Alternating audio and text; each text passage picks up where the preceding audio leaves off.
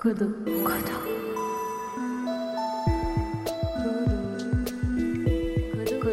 Kodo. Aujourd'hui, au micro de Kodo, on met à l'honneur Bérangère Denisot. Si les séries sont, c'est vrai, hein, des éléments d'information, elles ont également une lourde responsabilité éthique qui n'est pas toujours honorée. Certaines d'entre elles, à l'image de la série Gomorra, pas le film mais bien la série, sont accusées par exemple par la justice italienne de participer à la recrudescence de, délinquants juvéniles dans les baby-gangs euh, près de Naples ou de renforcer euh, une vision un peu fataliste dans l'imaginaire collectif en éludant complètement le, travail de l'antimafia qui n'apparaît pas, euh, les collaborateurs de justice n'apparaissent pas, tout ce qui a été fait pour la confiscation des biens non plus, etc. Bérangère est traductrice juridique de l'italien vers le français. Elle est diplômée d'un master de traduction juridique à la Sorbonne Nouvelle et d'un master recherche en traductologie à l'ESIT. En 2018, elle commence à l'ESIT sa thèse qui porte sur l'intraduisibilité des lois anti-mafia italiennes. Sa volonté d'entreprendre un doctorat sur la mafia est née d'une mission de traduction au cours de laquelle elle devait interpréter les propos d'une personne accusée d'appartenir à la mafia napolitaine. Elle a alors réalisé que la France souffre d'un réel vide juridique et lexical concernant cette thématique. Bonne écoute La mafia. Voilà un mot qui ne laisse jamais indifférent. D'ailleurs, quand je dis à mes amis que pour mon doctorat je travaille sur la mafia italienne, ça donne toujours lieu à deux types de réactions radicalement différentes, selon qu'il s'agisse de mes amis français ou italiens. Alors du côté français, j'ai droit à de grandes exclamations enthousiastes. Ah mais c'est super, j'adore le film Le Parrain, la mafia c'est beaucoup trop classe Je prends alors un malin plaisir à leur demander Tu trouves? Mais c'est quoi la mafia pour toi? Et là, j'apprends que la mafia serait une sorte d'organisation secrète à la Robin des Bois, qui se présente comme une alternative à un État et à une justice souvent défaillante, qui permet à tout le monde de devenir riche en sortant des schémas classiques, etc. Du côté italien, au contraire, je vois souvent les sourcils qui se froncent, comme si je venais d'instaurer un léger malaise, et on me dit ah, complimenti, c'est pas un sujet facile ça. Je me rappellerai toujours, il y a une quinzaine d'années, j'étais adolescente et je commençais à apprendre l'italien. J'étais chez des amis italiens, tout au sud de l'Italie, euh, dans cette merveilleuse région des Pouilles, et je me trouvais incroyablement spirituelle à les traiter à tout bout de champ de mafieux, mafioso, c'est une mafioso. Jusqu'au jour où l'un d'eux m'a demandé d'arrêter, en me disant que non, ce n'était pas drôle, que c'était un sujet sérieux et que les Italiens avaient souvent honte d'être associés à l'étranger à ce phénomène. Bon alors je ne vais pas dire que c'est cet événement qui m'a fait commencer ma thèse, mais il m'a quand même beaucoup marqué. Je me suis posé la question. Mais pourquoi le phénomène mafia est-il perçu de manière si différente en France et en Italie? Alors quelques 15 ans et une thèse quasiment achevée plus tard, j'ai quelques éléments de réponse. La mafia italienne, depuis ses débuts, veut se faire passer pour une organisation anti-système un peu folklorique. Elle se compare même aux Beati Paoli. C'est une organisation secrète chargée de défendre le peuple euh, des injustices, selon une légende de la Sicile médiévale. Et depuis quelques décennies, les œuvres de fiction, comme les romans policiers, les films, aujourd'hui les séries, ne se privent pas de diffuser ce mythe apologétique de la mafia, présenté comme une société qui, euh, certes, est criminelle, mais qui n'est pas foncièrement méchante. Est-ce que vous avez remarqué que dans les séries que vous regardez sur la mafia ou sur le crime organisé en général, les méchants sont souvent présentés comme des gangsters attachants, charismatiques. Et c'est bien normal, ça fonctionne très bien sur petit ou grand écran. Mais dans la réalité, les mafieux sont quand même bien loin d'avoir la classe du parrain. Alors pour comprendre ce qu'est la mafia italienne, il faut commencer par se plonger dans son histoire, mais aussi dans celle de l'antimafia, ce mouvement de lutte civile et législative contre le crime organisé.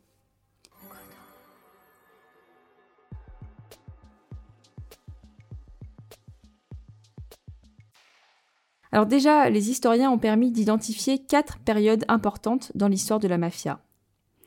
D'abord, une sorte de longue phase d'incubation entre le XVIe et le XIXe siècle, jusqu'à l'avènement de ce qu'on peut appeler des phénomènes pré-mafieux, qui regroupent des activités délictuelles qui jouissaient euh, de l'impunité et qui bénéficiaient même parfois de la complicité de la police. Ensuite, on entre dans une phase dite phase agraire, qui représente la période entre l'unité italienne, donc à la fin du XIXe siècle, et la première moitié du XXe siècle. La constitution de l'État unitaire forme un bloc qui rassemble les grands industriels du Nord ainsi que les propriétaires terriens du sud de l'Italie. À la base de la pyramide économique se trouvent donc les paysans. Au milieu, on a les gabellotti qui font partie d'une petite bourgeoisie entrepreneuriale. Euh, souvent, ils ne possèdent pas de terre, mais ils les louent. Et au sommet, il y a les grands propriétaires agricoles. Donc les mafieux font majoritairement partie des gabellotti et ils occupent euh, souvent une fonction parasitaire qui consiste principalement à générer du profit en exploitant les paysans qui sont eux payés une misère. Alors pour dominer le territoire, les mafieux s'adonnent à deux activités principales. D'une part, la répression du mouvement travailleur des paysans, et d'autre part, ils occupent des fonctions un petit peu de, de médiateurs entre les communes locales et les institutions centrales. Puis, euh, la deuxième moitié du XXe siècle correspond au moment où l'économie italienne s'industrialise et se tertiarise, notamment avec l'accroissement de l'emploi public. Donc des fonds publics sont instaurés par le gouvernement italien. L'objectif, c'est de stimuler la croissance économique, notamment dans le sud du pays. Alors les mafieux profitent de ces opportunités, donc des opportunités qui visent à diminuer l'écart entre l'économie du nord et celle du sud, euh, ils en profitent pour s'infiltrer, par exemple par le biais d'appels d'offres, donc au sein de l'administration publique. Enfin, les années 1970 marquent l'entrée dans ce qu'on peut appeler une phase financière, caractérisée euh, notamment par l'évolution au niveau international du trafic de drogue par la mafia, qui voit alors sa puissance augmenter énormément, accompagnée d'une compétition en son sein même. Cette nouvelle phase s'accompagne donc d'un pic de violence au début des années 1980 avec une série d'assassinats, d'attentats qui visent à éliminer tous les obstacles à l'hégémonie mafieuse. Cette violence, elle suscite évidemment une vive réaction de la population et donc de l'État qui se traduit notamment au niveau législatif, par exemple par la première vraie loi anti-mafia en 1982, euh, par la préparation d'un maxi-procès, le maxi-processo, et euh, par l'implication également des collaborateurs de justice. Donc ça marque le début d'une guerre très violente entre la mafia et les institutions. La mafia sort de l'ombre et elle perpètre une série d'attentats extrêmement meurtriers. Vous avez peut-être déjà entendu parler de Giovanni Falcone et Paolo Borsellino. Alors si vous allez en vacances en Sicile et que vous atterrissez à Palerme, vous verrez l'aéroport porte leur nom. Ils sont en effet le symbole des victimes de la mafia. Entre 1986 et 1987, donc le maxi-procès, un procès sans précédent, se tient à Palerme et aboutit à l'accusation de 474 mafieux et la condamnation de 360 d'entre eux. Alors parmi eux, 140 sont acquittés. Trois ans plus tard, alors que seule une soixantaine d'entre eux sont encore en prison, la Cour d'appel de Palerme annule plusieurs condamnations euh, du maxi-procès notamment sous l'action d'un juge qui est accusé d'être corrompu par la mafia et qui est connu pour acquitter les mafieux en jouant euh, par exemple sur les vices de procédure. Donc l'affaire est alors déférée à la Cour de cassation à l'initiative des juges Giovanni Falcone et Paolo Borsellino, qui signent ainsi leur arrêt de mort. Le 23 mai 1992, Giovanni Falcone est assassiné sur ordre de Totorina dans euh, ce qui s'appelle le massacre de Capaci. Dans un tunnel d'évacuation des eaux, situé sous l'autoroute entre l'aéroport de Punta Raisi et Palerme, les mafieux placent 600 kilos d'explosifs destinés à tuer le magistrat. Le 19 juillet de la même année, euh, Paolo Borsellino est tué à son tour dans un attentat à la bombe commandité lui aussi par Totorina. L'État est alors accusé de ne pas être capable de protéger ceux qui luttent contre le crime et doit alors faire face à une pression énorme euh, de la part de la population qui se traduit par la mise en place enfin de ce double événement tragique permet en quelque sorte à la société italienne de prendre conscience dans l'ensemble du, pays, du nord au sud, de la puissance et de la dangerosité du phénomène mafieux. C'est alors le début d'une véritable guerre, à la fois au niveau législatif et au niveau civil. Alors déjà, dix ans plus tôt, la loi Rono Nilatore de 1982, qui est connue, comme je disais, pour être la loi d'urgence qui a constitué la véritable avancée dans la lutte législative anti-mafia, introduit pour la première fois le délit d'association mafieuse dans le code pénal italien. La loi, elle est approuvée par le Parlement italien, mais ce, après un des plus sombres événements qu'a vécu le XXe siècle italien. C'est-à-dire le double assassinat du député communiste Pio Latore et euh, du préfet euh, Carlo Alberto della Chiesa, qui sont tous les deux tués pour être à l'origine de cette loi. Bien plus qu'un instrument législatif qui permettrait de réprimer le phénomène mafieux, cette loi représente donc l'acte de reconnaissance juridique et aussi sociale de l'existence de la mafia.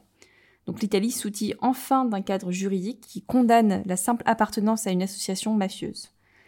Et celle-ci est alors clairement définie comme une organisation criminelle qui s'appuie sur l'intimidation systématique, l'omerta, et l'infiltration de l'économie par le racket et l'extorsion de fonds. Et en plus de qualifier d'infraction l'appartenance à une association de type mafieux, cette loi Rodoni Torre introduit également dans le code pénal la confiscation des biens aux organisations criminelles. Au niveau civil, la lutte est encore plus ancienne. Comme le disent euh, très souvent euh, de nombreux historiens italiens, si l'Italie est le pays de la mafia, c'est surtout celui de l'anti-mafia. Les histoires de courageux militants, politiciens, entrepreneurs, magistrats ou même de simples citoyens assassinés par la mafia simplement pour s'y être opposés et souvent sans bénéficier du soutien de l'État, se comptent hélas par milliers. Je vais vous en raconter une particulièrement touchante, celle d'un jeune activiste anti-mafia né dans une famille mafieuse et assassiné pour avoir lutté euh, contre la mafia. Il s'agit de Peppino Impastato, Giuseppe Impastato, appelé Peppino Impastato. Très jeune, il rompt les liens avec son père mafieux, il fonde un journal, il fonde une radio libre, donc deux supports grâce auxquels il propose des activités culturelles et diffuse des chroniques politiques qui servent à dénoncer la mafia. Malgré les menaces de mort qu'il reçoit, il mène un vrai combat culturel, il sensibilise des, centaines de jeunes à sa cause, il se moque ouvertement des mafieux dans ses chroniques de radio, etc. Alors évidemment, euh, il finit par être enlevé et assassiné en 1978 sur ordre du chef mafieux Gaetano Badalamenti, le jour même où le corps du député Aldo Moro, enlevé 55 euh, jours plus tôt par les Brigades Rouges, est retrouvé sans vie. Il faut comprendre qu'on est en plein cœur des années de plomb, dans une Sicile où euh, les journalistes et les policiers subissent une pression constante de la mafia. L'affaire est alors facilement déguisée en attentat suicide de l'extrême gauche. Néanmoins, grâce à la lutte acharnée menée par le frère et par la mère de Peppino Impastato, qui rompent alors publiquement avec euh, la parenté mafieuse, et euh, avec l'aide également des camarades militants et des membres du Centre sicilien de documentation de Palerme, l'assassinat de ce courageux jeune homme est finalement reconnu par la cour d'assises en 2001. Donc s'il faut attendre 25 ans pour que la justice soit faite, l'affaire Pepino Impastato représente quand même de grosses avancées pour la lutte anti-mafia. Un an après sa mort, le Centre sicilien de documentation et le parti Democrazia Proletaria, démocratie prolétaire auquel il appartenait, organisent la première manifestation nationale anti-mafia de l'histoire italienne. Et bravant l'omerta et la peur des représailles, 2000 personnes y participent. On peut parler vraiment du début d'un processus de résistance.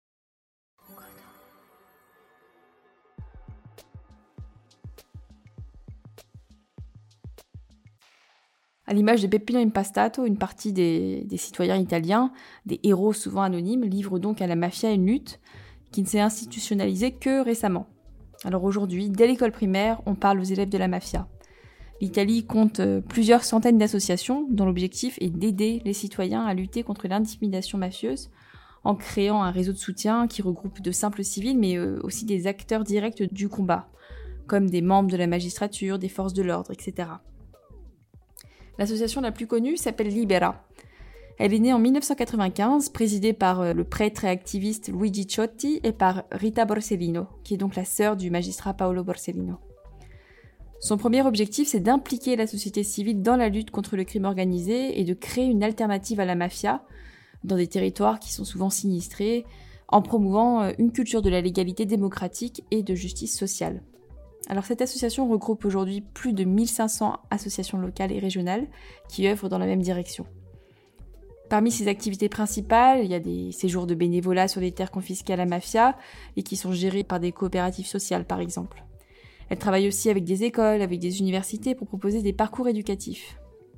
C'est aussi un vrai exemple de l'influence que peut avoir la société civile sur la législation, puisqu'en 1996, elle crée un projet de loi d'initiative populaire qui est soutenu par plus d'un million de signatures, qui prévoit la réutilisation à des fins sociales des biens mal acquis, saisis et confisqués aux mafieux. Le projet est adopté par le Parlement et se transforme en, une des plus importantes lois contre la mafia. Une autre association qui est très connue s'appelle Addio Pizzo, donc littéralement Adieu Pizzo. Alors le pizzo, c'est cet impôt, évidemment illégal, que la mafia réclame à tous les commerçants et entrepreneurs pour s'enrichir et surtout pour contrôler le territoire. Créée en 2004 à Palerme, cette association a pour objectif principal de mettre en place là encore un réseau de la légalité qui met donc en relation des citoyens et des commerçants et entrepreneurs qui s'engagent, eux, à ne jamais céder aux raquettes mafieux du pizzo, mais aussi à dénoncer toute tentative d'extorsion. Les consommateurs critiques s'engagent quant à eux à soutenir donc ces entrepreneurs et commerçants en consommant chez eux. C'est une initiative qui est née d'une action qui a suscité une, très forte émotion à Palerme. Donc en 2004, le 29 août, qui est le jour anniversaire de l'assassinat d'un entrepreneur, Libero Grassi, tué en 91 pour avoir refusé justement de payer le pizzo. Le chef-lieu sicilien se réveille euh, recouvert de milliers d'autocollants qui clament cette phrase qui ensuite devient le slogan de l'association. Un, peuple, entier qui paye le pizzo est un peuple sans dignité. Très fort de son succès, l'association crée en 2009 une agence de voyage qui est basée sur le même principe, c'est-à-dire qu'elle met en lien les citoyens et des professionnels du voyage qui s'engagent à ne jamais payer un sou à la mafia. Alors en France, plusieurs associations voudraient bien s'inspirer du modèle italien. Des associations militent pour affirmer l'existence de problématiques euh, semblables. Certaines sont réticentes à parler de mafia, elles estiment que ce terme est peut-être trop corrélé à la réalité italienne, voire sicilienne, pour être évocateur auprès d'une partie des citoyens français qui risqueraient euh, peut-être de ne pas se sentir concernés par le problème. Elles se présentent alors comme des associations de manière plus générale qui luttent contre le crime organisé, tout en plaidant pour la reconnaissance d'une législation analogue à l'italienne qui condamne la simple appartenance à une association de type mafieux. À titre d'exemple, l'association française Crimalt déclare s'inspirer du modèle italien. Alors en prenant pour exemple cette action entreprise par Libera en 96 dont je viens de parler pour obtenir euh, la réutilisation à des fins sociales des biens confisqués, Crimalt mène le même combat et obtient gain de cause très récemment, le 1er avril 2021, après des années de lutte. Après l'Assemblée nationale, le Sénat adopte enfin la proposition de loi améliorant l'efficacité de la justice de proximité et de la réponse pénale en prévoyant entre autres la mise à disposition des biens mal acquis confisqués auprès encore une fois d'associations d'intérêt général, de fondations reconnues d'utilité publique ou de foncières qui agissent dans l'intérêt général. Auparavant, les biens confisqués étaient vendus, ce qui permettait de remplir les caisses de l'État. Et l'intérêt principal donc de cette nouvelle loi toute récente, c'est donc de donner de la visibilité auprès des citoyens à la lutte qui est menée contre le crime et aussi de sensibiliser les citoyens au fait que le crime ne paye pas, tout en créant donc un cercle vertueux au sein duquel on va valoriser le travail légal. Donc si l'association Crimalt œuvre pour les problèmes de crime organisé qui se, qui se présentent en France, elle prend et elle le revendique pour référence le modèle italien. L'objectif, c'est également de sensibiliser les Français à ce qu'est vraiment le crime organisé, euh, bien loin de ce qu'en montrent les séries télévisées qui rencontrent un succès en plein essor aujourd'hui. ces séries, elles ont souvent pour modèle la série italienne euh, La Piovra, euh, qui entre 1984 et 2001 a joui d'une énorme popularité en Italie, mais aussi à l'international. Elle a été diffusée dans plus de 80 pays. Ces séries, elles jouent toutes un petit peu de la même manière, elles jouent toutes sur la perméabilité entre l'actualité et la fiction, ce qui leur permet, selon l'orientation qu'elles prennent, de nourrir une mémoire collective autour d'événements euh, en lien avec la mafia, tout en proposant une intrigue qui est à la fois palpitante et crédible. Alors on remarque quand même que l'aspect de la réalité qui est le plus fréquemment amené à apparaître dans ces séries, notamment dans celles qui sont diffusées à l'international, c'est quand même le point de vue de l'intérieur du crime organisé et pas celui de la société civile ou de l'antimafia.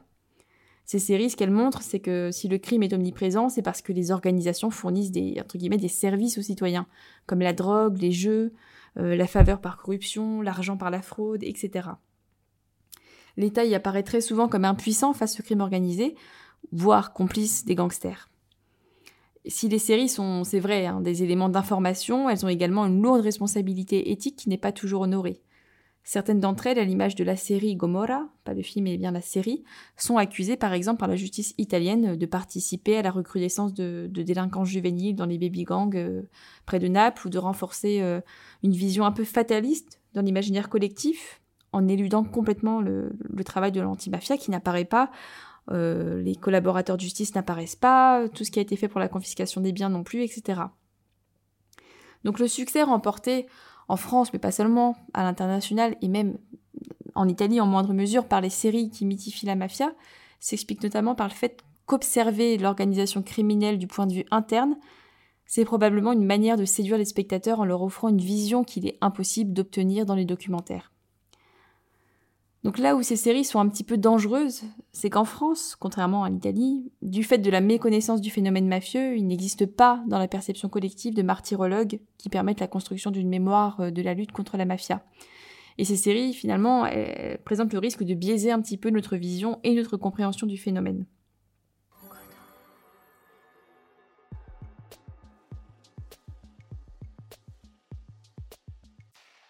Alors maintenant que vous savez un peu plus précisément ce qu'est la mafia, vous vous demandez quand même peut-être en quoi la France est concernée et pourquoi la lutte judiciaire contre la mafia italienne devrait être un exemple au niveau international. Eh bien parce que le problème mafieux ne touche pas que l'Italie. On sait, au moins depuis 2013, date à laquelle la Commission européenne organise une, une séance sur le crime organisé, que le coût des mafias italiennes représente entre 4 et 5 points de pourcentage du PIB de l'Union européenne.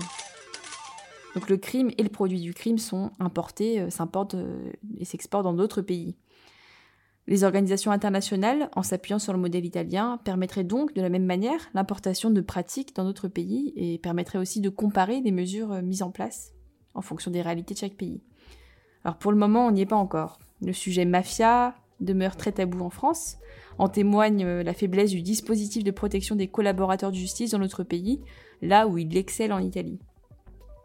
Donc malgré la dénomination repenti qui fait référence à la pratique italienne des pentiti, une asymétrie apparaît du point de vue de la loi. Le statut de repenti, également appelé euh, collaborateur de justice, n'est pas le même en France et en Italie. Et ça, on s'en rend compte très récemment, euh, de manière très médiatisée, grâce à l'affaire Claude Chaussat. Un, on peut l'appeler un mafieux corse euh, qui s'est rendu à la justice alors menacé de mort par la mafia corse pour avoir donné donc à la justice des informations sur son ancien milieu, il dénonce dans un livre que si le principe de protection est acquis en France depuis la loi Perben de 2004, elle n'est mise en application que dix ans plus tard et de manière non rétroactive par un décret en 2014, soit plusieurs années après ses premières révélations. La presse évoque fréquemment le caractère tabou de ce sujet et l'absence d'informations chiffrées précises. En 2014, le, Figaro évoque une somme de 450 000 euros répartis pour financer la protection d'une dizaine de repentis. L'Express évoque quant à lui 500 000 euros. En 2018, on apprend qu'à ce jour, seules deux personnes euh, dans les dossiers corses ont pu adhérer à ce programme. La même année, le président de la Commission nationale de protection et de réinsertion des repentis dénonce des lacunes, des irrégularités dans le régime français des repentis. En Italie, au contraire, où la législation sur les collaborateurs de justice date du début des années 1980, en 2018, on sait que 1200 repentis font partie d'un programme de protection avec euh, les 4600 membres de leur famille. D'après plusieurs spécialistes de cette question, cette différence de traitement est à la fois un symptôme et une cause d'une culture française qui idéaliserait l'État, rendant inconcevable la protection de ceux qui en ont violé les règles. Une différence culturelle serait donc à l'origine d'une asymétrie législative qui se manifeste de plusieurs manières. Donc la France, comme on vient de le dire, investit très peu de crédits dans les programmes dédiés à la protection. Le système français de protection est marginalisé également sur le plan de la volonté politique, ce qui en rend très ardu la mise en œuvre procédurale. Et donc le matériel législatif actuel présente des carences, notamment en ce qui concerne le traitement des repentis qui ont commis les infractions les plus graves. Donc cet exemple, il nous montre de manière euh, un petit peu malheureuse que c'est pas encore gagné, mais euh, l'action des associations françaises et italiennes qui demandent à ce que la lutte soit transnationale, c'est un véritable espoir. Alors après avoir entendu tout ça, j'espère que si vous allez en Italie, vous ne ferez pas comme l'ado bébête que j'étais à 14 ans, que vous n'insulterez pas gentiment vos amis italiens de mafiosi en leur répétant combien vous adorez le film Le Parrain. Merci d'avoir écouté cette conférence jusqu'à la fin. Si le podcast vous a plu, parlez-en autour de vous et mettez-nous un maximum d'étoiles sur vos applications préférées. On se retrouve aussi sur les réseaux sociaux at Codotalks pour découvrir les intervenants et les prochains rendez-vous inédits. Merci à toutes les personnes qui ont participé de près ou de loin à la réalisation de ce podcast. Vous êtes incroyables. Et surtout, n'oubliez pas de partager le savoir et reprenez connaissance.